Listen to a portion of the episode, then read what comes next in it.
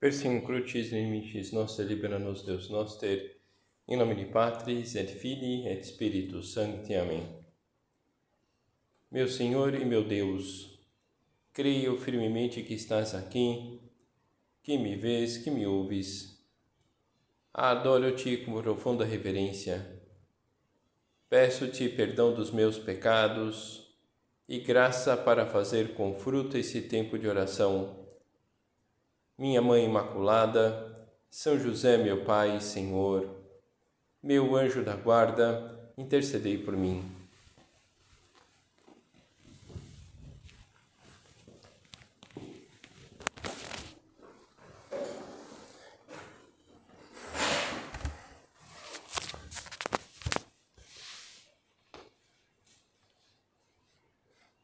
Estamos às vésperas do aniversário da canonização do nosso Padre, o que significa o reconhecimento da santidade de uma pessoa pode significar muitas coisas, entre elas significa a sua fidelidade aos compromissos assumidos com Deus. Uma tradição que percorre a história do homem sobre a terra, pessoas que empenharam a vida por isso, por manter aqueles compromissos pessoais com Nosso Senhor que assumiram livremente. E vamos encontrar ao longo da Bíblia uma série de, de relatos, e um deles é o relato do Davi. Depois do enfrentamento com Golias, ele se transforma no herói lá em Israel, ele e o Jonatas, o, filho do rei Saul na época, estabelecem uma amizade profunda. Tudo começou com esse agradecimento do, do Jonatas em nome do, do povo judeu pela libertação do povo judeu do domínio dos filisteus.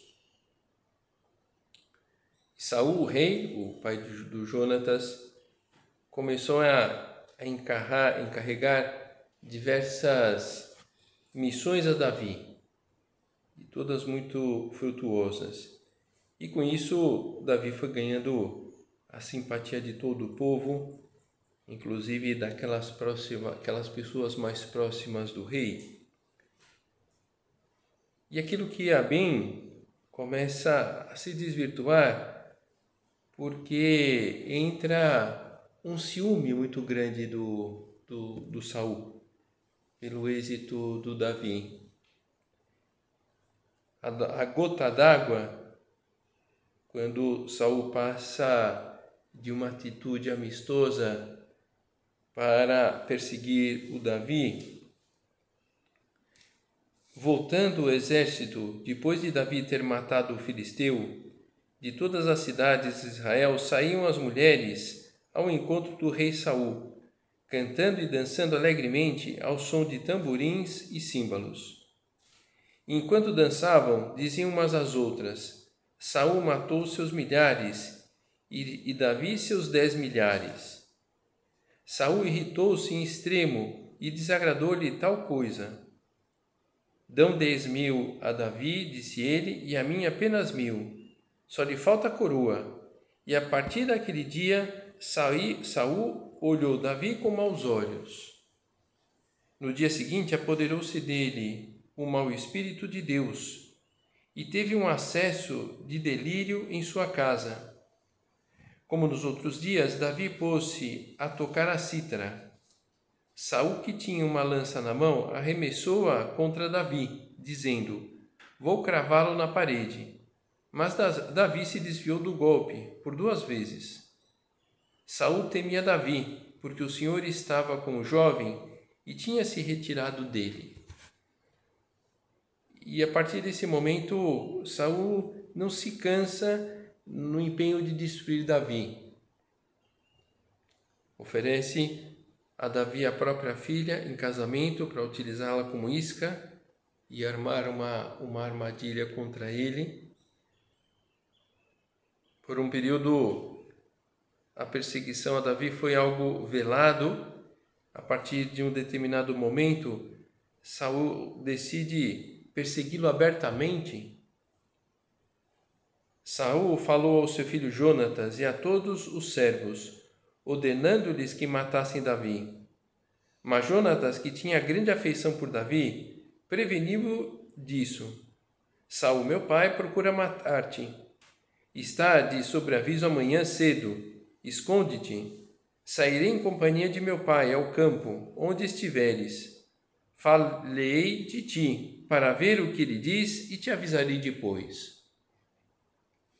E a história, ela continua. O, o Saul, de fato, ele está confuso e muda de ideia várias vezes com relação à sorte do Davi. Vacila entre preservar a sua vida, entre exterminá-lo e Davi também fica confuso, mas não deixa de lado a sua fidelidade ao rei.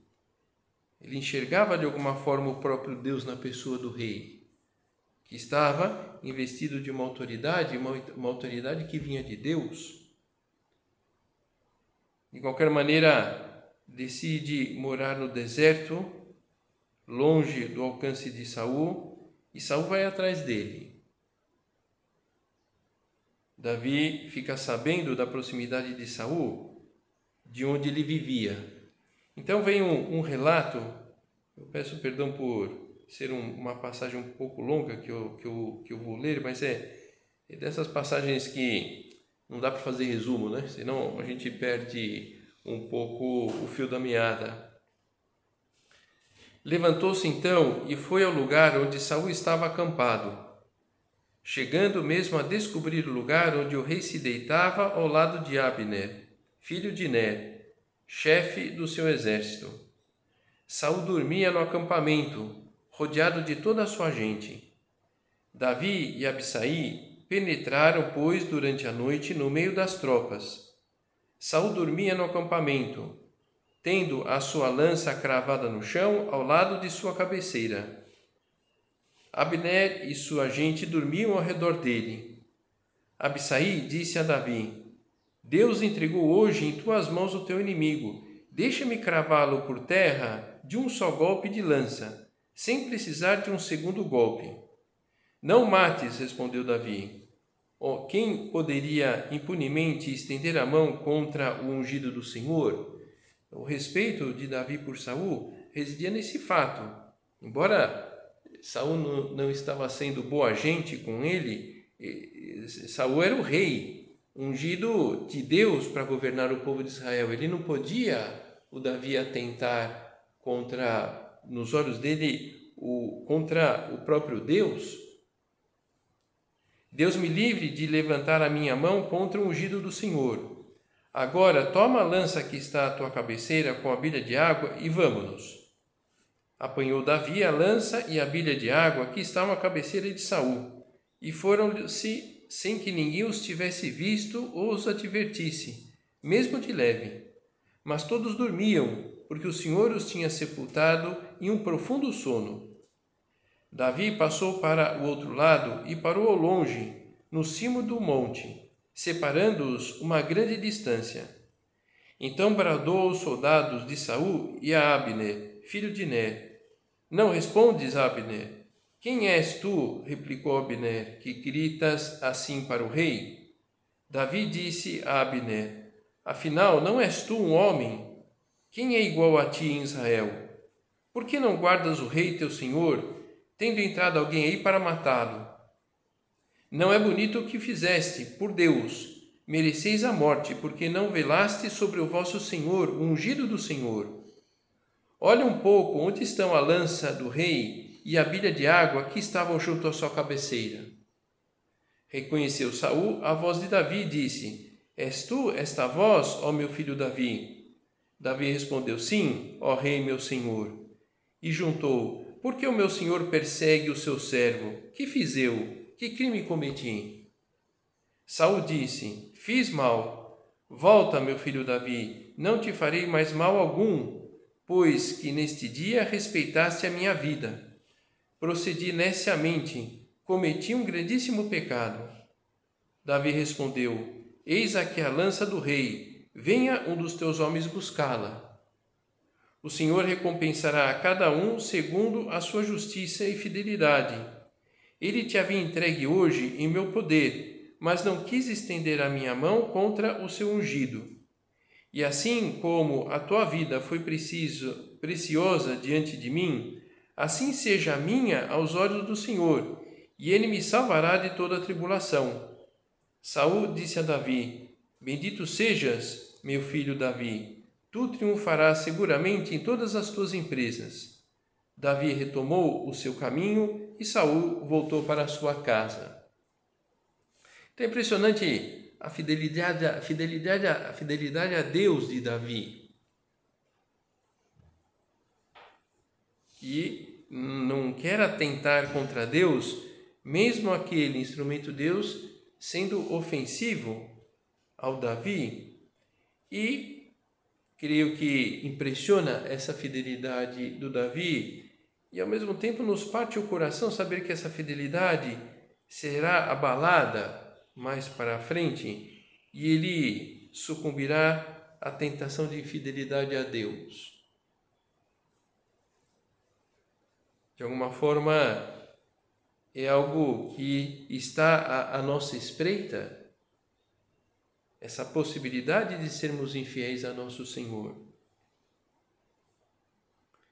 É natural que algumas vezes sintamos o peso das responsabilidades, o peso de sermos fiéis ao Senhor, tendo em conta os nossos defeitos, as nossas limitações. É verdade que Deus é exigente quando nos pede a coerência cristã, mas não podemos perder de vista que isso tem um motivo, é a nossa fonte de alegria, nós somos chamados a viver uma intimidade com Cristo, estarmos muito próximos de Deus. Estamos participando de alguma forma de um grande privilégio. O homem pode amar as outras criaturas, dizer um tu e um eu cheios de sentido, e pode amar a Deus, que nos abre as portas do céu, que nos constitui membros da sua família, que nos autoriza a falar-lhe também de tu a tu, face a face. Então é bom que, que nós voltemos algumas vezes nesses aspectos mais espetaculares da nossa fé. Um deles é, um deles é esse.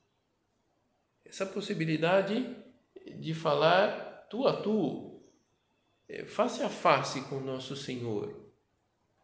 Agora, nosso Senhor aqui, presente no sacrário, nesses dias onde nós temos adoração ao Santíssimo, quando fazemos a oração com as portas abertas do sacrário, daqui a pouco vamos recebê-lo pessoalmente na missa, na Eucaristia.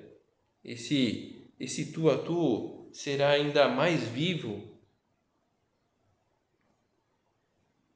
Deveria nos encher de alegria considerar esses vínculos que nos unem ao Senhor. No entanto, antes e num plano superior, precisamos colocar os interesses relacionados com o cumprimento da vontade de Deus para nós.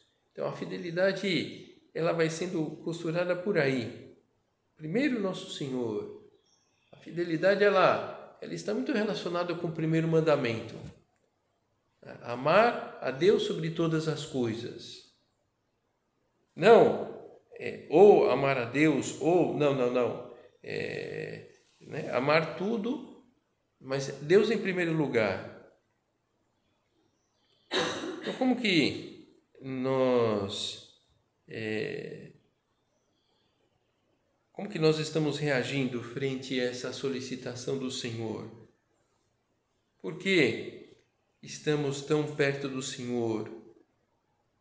Porque Ele nos deu essa possibilidade de participar da sua família, de sermos seus filhos, suas filhas pelo batismo.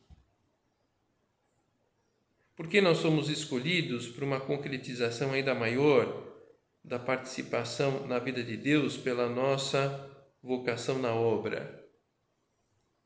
Porque Ele quis. Foi assim com os apóstolos, é assim também conosco. Cristo escolheu os doze, Nosso Senhor escolheu-nos porque Ele quis.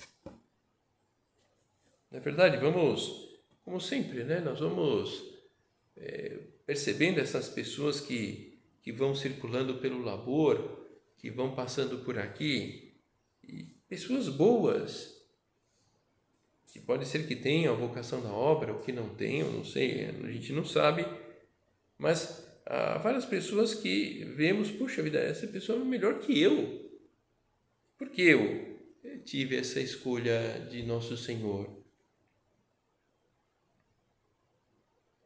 Depois subiu ao monte e chamou a si os que ele mesmo queria, e vieram a ele. E São Marcos indica o nome dos doze apóstolos, e em seguida já dá a entender o que significa esse segmento de perto de Jesus. Depois entrou numa casa e afluiu outra vez a multidão, de tal modo que nem podiam comer. E, nessa ocasião, é que os seus parentes decidem detê-lo porque afirmavam que Jesus estava fora de si. E de fato, visto desde uma perspectiva meramente humana, essa polarização de Jesus na tarefa da evangelização pode parecer uma loucura, um fanatismo.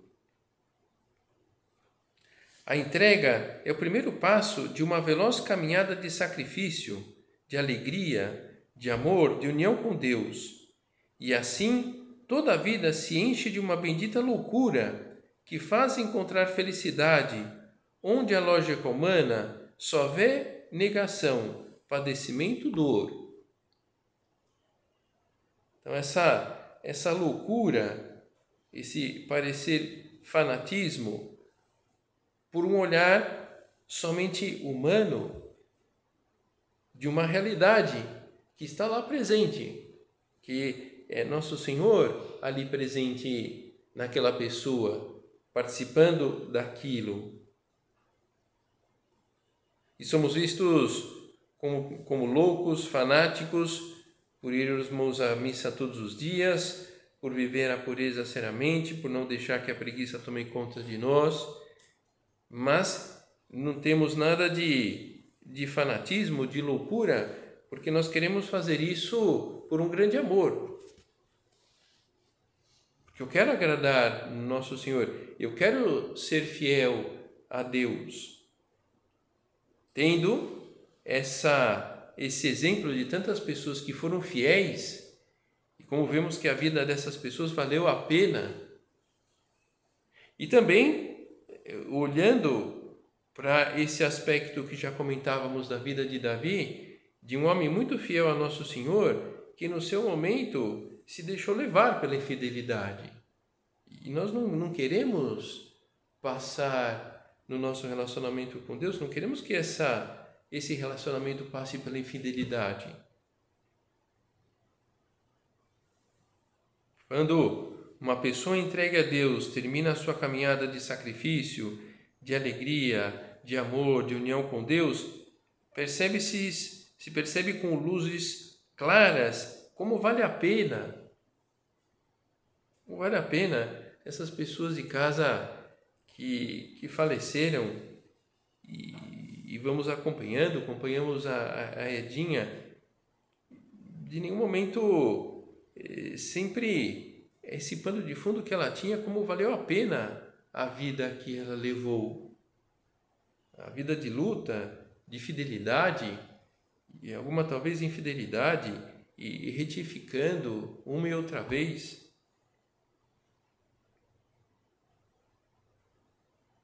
Deus espera que cumpramos a sua vontade, mas não vê essa luta de modo indiferente e distante quando nós estamos lutando por sermos fiéis, ouvimos o Senhor olhando para nós e dizendo muitas vezes: Muito bem, meu filho, minha filha, assim nós vamos nos unindo, permanece, vai por aqui, é isso mesmo. É o que explica São Tomás de Aquino: todo fiel que faz a vontade do Pai, isto é, que simplesmente lhe obedece, é irmão de Cristo, porque é semelhante àquele que cumpriu a vontade do Pai. Mas quem não só obedece, mas converte os outros, gera Cristo nele, e desta maneira chega a ser como a mãe de Cristo. Então, essa, essa fidelidade pessoal e, e, e gerar é, essa vida de união com Deus em outras almas, como é promissora a vida de uma pessoa que se decide ir por aí, como nós nos decidimos, como nós estamos caminhando. Então seria bom que, como o Davi, como o nosso Padre, como tantos outros santos e santas, seria muito bom que não nos cansássemos de sermos fiéis a Deus. Então, como, como conseguir evitar esse, esse cansaço? Talvez fazendo um, um paralelismo com o exercício físico. Então, o que, o que nós fazemos? Nós fazemos um exercício prolongado, mas diminuímos o ritmo e damos uma parada e recuperamos as forças e, e nos hidratamos e comemos alguma coisa e continuamos lá aquele exercício. Então, como fazer para seguirmos em, em frente com esse desejo de fidelidade, quer queira, quer não, consome forças, não há dúvida. Então, como que nós vamos nos preparando, conduzindo a vida nesse sentido? É, cumprindo os propósitos. Isso que o nosso padre comenta em caminho, no ponto 293. Na vida interior, tens considerado devagar a beleza de servir com voluntariedade sempre atual. Então, é, é, recuperar as forças, é, evitar o cansaço da entrega, digamos assim, através disso, né? essa voluntariedade sempre atual. E como que essa voluntariedade atual, que é reafirmar a minha vontade de, e, e e, e, um grande meio que nós temos para reafirmar a minha vontade de amar a Nosso Senhor é justamente o exame de consciência e o propósito que nós tiramos. Então, essa ideia de é, efetivamente tirar propósitos e cumpri-los como quem ama. É, vamos reconcretizar nos propósitos através pelos conselhos que saem na direção espiritual, concretizar propósitos, viabilizando o que nós ouvimos no círculo. Podemos nos comportar como o mau aluno que estuda porque é cobrado. Então, essa, essa voluntariedade atual, essa é, reafirmar a vontade própria de união com o nosso Senhor e, e de melhorar um determinado aspecto e de não voltar a cair naquilo que nós percebemos que desviamos, esse querer firme, seguro, íntegro, plenamente consciente, livre, um querer que é confirmar ininterruptamente a convicção de que para nós não há nada maior nem mais formoso que a fidelidade a Deus. Mas precisamos renovar isso porque já temos experiência das nossas debilidades, como essa grandeza de vida perde o seu brilho se a gente não reafirma. Somos nós que deixamos de enxergar o brilho, não é que a vida de Deus ela se apaga. Eu quero servir ao Senhor, repito, gritando para que me ouça Digo através da intercessão de Santa Maria, quero servir, diz o nosso Padre, quero ser útil aos demais, com alegria, não como uma lebre que protesta com todos os seus músculos porque lhe pegaram pelas orelhas. Não, eu me deixo pegar e quero obedecer, não como uma coisa inerte, mas com a vontade e com o coração, com um querer eficaz e com um amor de ternura, não de uma maneira simplória, mas com retidão. São palavras do nosso Padre numa tertúlia. Né? Podemos imaginar ele falando né, com energia. E essa reafirmação de entrega, essa reafirmação pessoal de, de, de, de amar a Deus, não se deixar levar simplesmente pelo embalo. Então pensemos sim, em algo na nossa vida, estamos como essa lebre, um pouco rendidos, rendidas porque não há outro jeito. Ah, não tem outro jeito do que isso, né? Esse trabalho, não há outro jeito do que, enfim, fazer esses encargos, não há outro jeito de conviver com essas pessoas, então vamos suportando essa situação. Poxa, que pena, que pena se entrasse isso em nós. De alguma forma, uma atitude desse tipo propriamente não será pecado, mas quer queira, quer não, esfria esse nosso desejo de fidelidade a Deus. Como evitar o cansaço, não nos cansarmos de sermos fiéis a Deus? Então, primeiro, esse ponto de cumprir os propósitos, para isso tirar, obviamente, os propósitos e, e depois esse, esse desejo de permanecer fiéis onde o Senhor nos colocar. Onde o Senhor nos colocar. Às vezes pode ser isso o que mais nos custe em algumas temporadas. Que preocupação há no mundo por sair do lugar? Que aconteceria se cada osso, se cada músculo do corpo humano quisesse ocupar um posto diferente do que lhe compete. Não é outra a razão do mal-estar do mundo. Persevera no teu lugar, meu filho. Daí quanto poderás trabalhar pelo reinado efetivo de nosso Senhor.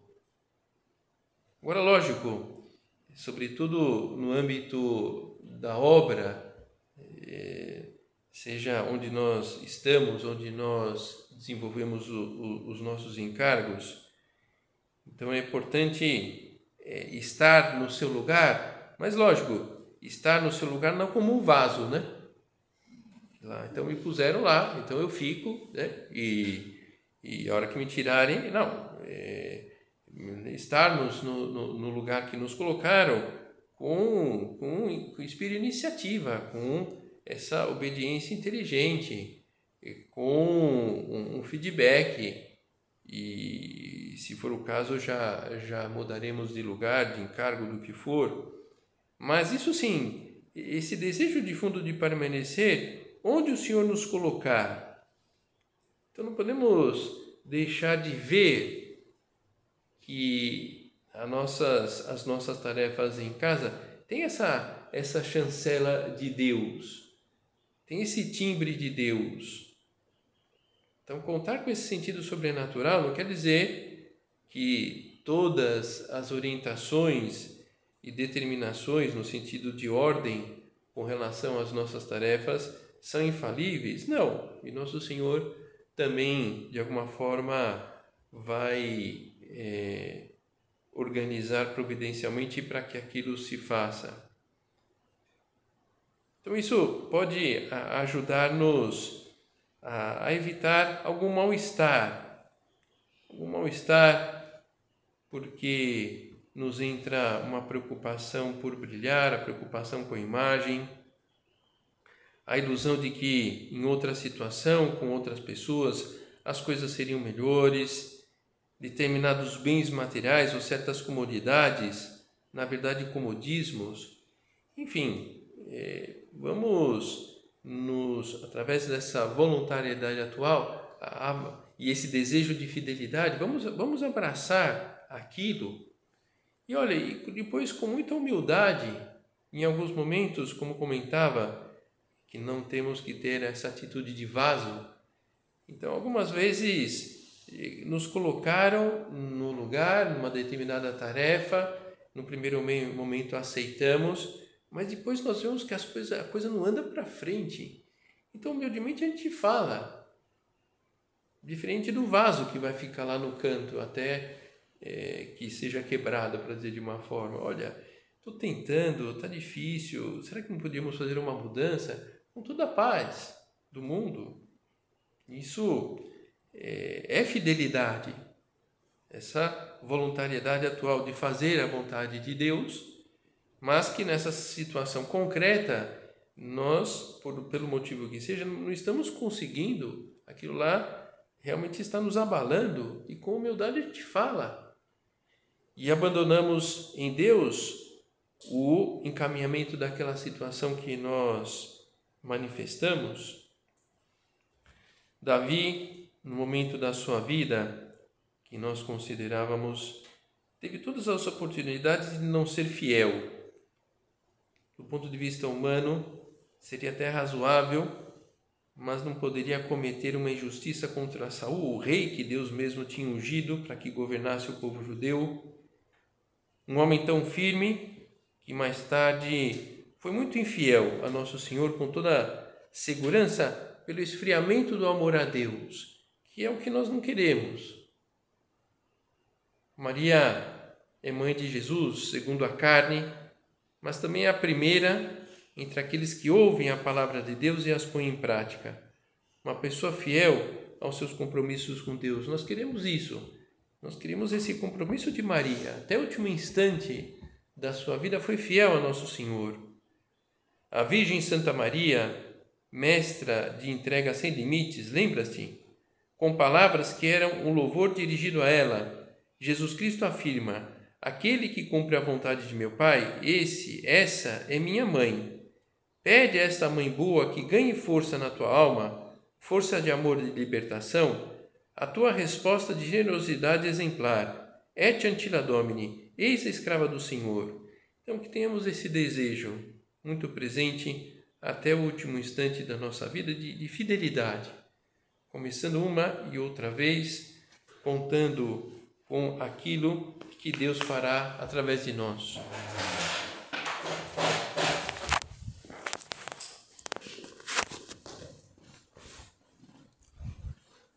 Dou-te graças, meu Deus, pelos bons propósitos, afetos e inspirações que me comunicaste nesta meditação. Peço-te ajuda para os pôr em prática. Minha Mãe Imaculada, São José, meu Pai e Senhor, meu anjo da guarda, intercedei por mim.